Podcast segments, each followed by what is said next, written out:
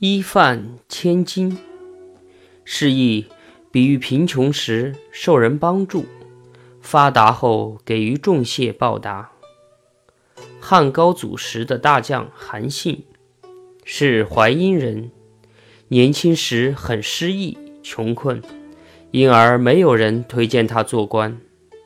那时候他时常到城外钓鱼，希望碰到好运气。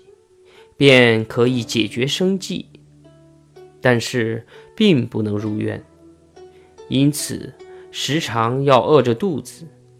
幸而在他时常钓鱼的地方，有很多漂母、洗衣服的中老年妇女，其中有一位很同情韩信的遭遇，便不断的救济他，给他饭吃。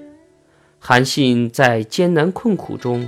得到那位勤劳刻苦、仅依靠双手勉强糊口的漂母的恩惠，很感激他，便对他说：“将来必定要重重报答他。”那漂母听了韩信的话，并不高兴，表示不希望韩信将来报答他。后来，韩信果然替汉王立了不少功劳，被封为楚王。